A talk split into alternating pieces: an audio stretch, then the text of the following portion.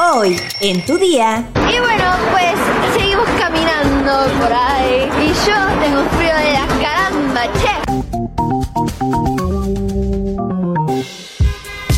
Tu día con el Universal. La información en tus oídos. En tus oídos. Hola, hoy es viernes 24 de marzo de 2023. Platícame qué vas a hacer este fin de semana. No me digas que lavar y planchar tu ropa. No suena muy divertido, pero mientras lo haces, te recomiendo que escuches todos los podcasts del Universal. Que ver 321 que habla de cine, de dónde viene que habla de datos curiosos, con los de casa que es análisis político y muy pronto estaremos lanzando nuevas producciones. Así que si tienes una sugerencia, puedes hacérnosla saber a través de Spotify. Estamos leyendo todos sus comentarios. Sigue manifestándote, comparte este podcast, pero antes, entérate.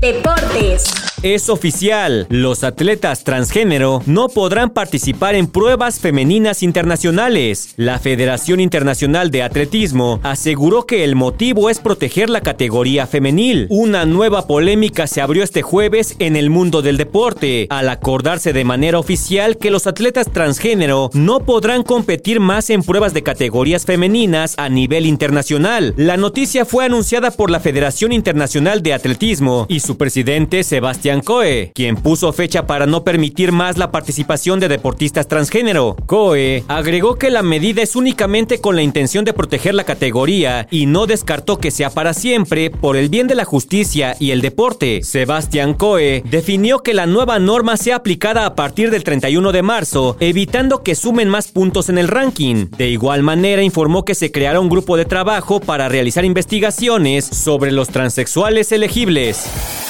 Nación. Habrá ampliación de tres meses más para regularización de autos chocolate, así lo anunció el presidente Andrés Manuel López Obrador.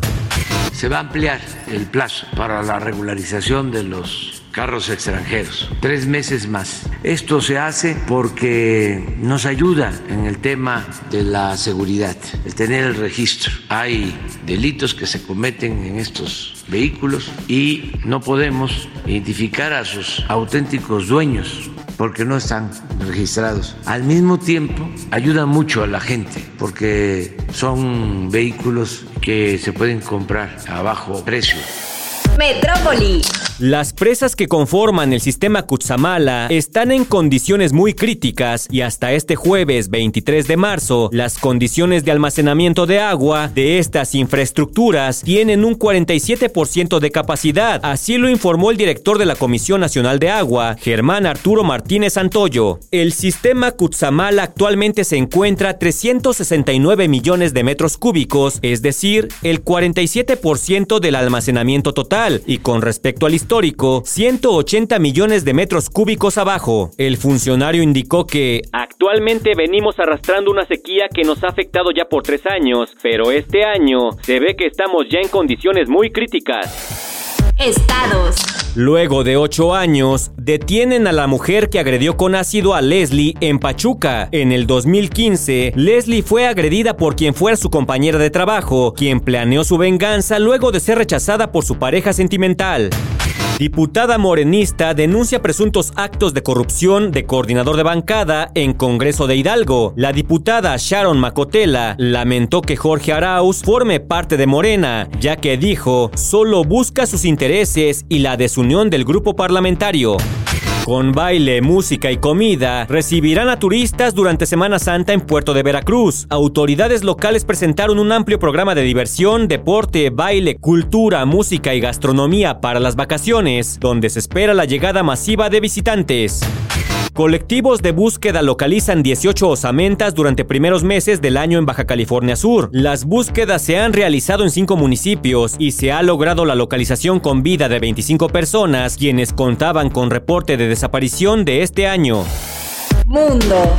Luego de que el jefe CEO de TikTok, Shou Si Chu, buscara convencer este jueves 23 de marzo al Congreso de Estados Unidos para que no vetaran la popular aplicación ante los temores en Washington de que el gobierno chino roba información personal de los usuarios, padres afligidos por la muerte de su hijo rompieron en llanto en plena audiencia. De acuerdo con el New York Post, Dean y Michelle Nazca de Long Island rompieron en llanto en plena audiencia luego de que su hijo de 16 años se quitara la vida tras pasar varias horas viendo videos psicológicamente perturbadores en la aplicación. El joven identificado como Chase recibió mil videos no solicitados que incitaban a la violencia y suicidio, lo que lo llevó a quitarse la vida el año pasado y su muerte fue dada a conocer por el representante estadounidense Gus Bilirakis, quien relató lo sucedido en la audiencia de Capitol Hill. La familia Nazca presentó el pasado martes una denuncia en contra de la aplicación de la compañía china ByteDance, alegando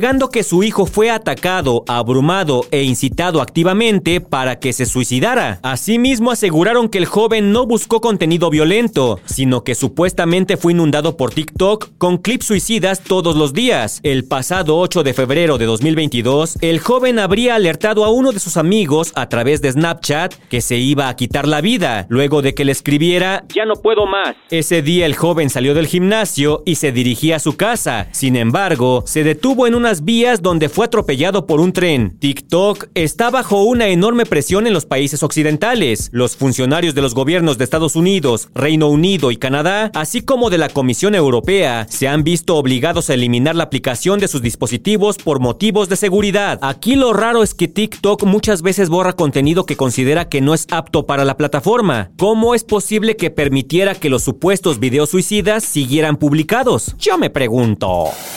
Espectáculos. Y bueno, pues seguimos caminando por ahí. Y yo tengo frío de la caramba, che. es que no, así habla mitad. Y la tate también dice unas groserías. De dejarte, che.